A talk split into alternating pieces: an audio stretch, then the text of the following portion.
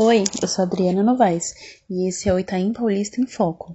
Hoje é quinta-feira, dia 16 de abril de 2020.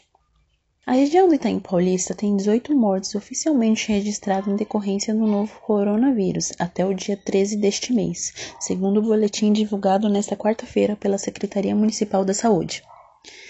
Regiões vizinhas ao Itaim Paulista também registraram mortes pela doença.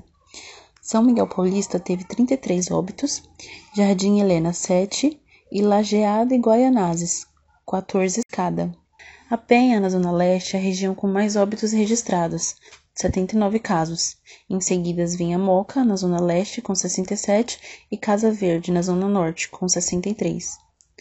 O boletim divulgado não revelou, entretanto, o número de casos suspeitos de infecção por região. A Pedra Pequena entrou em contato com a unidade da vigilância no Itaim Paulista e aguarda retorno. Mais notícias em pedrapequena.com.br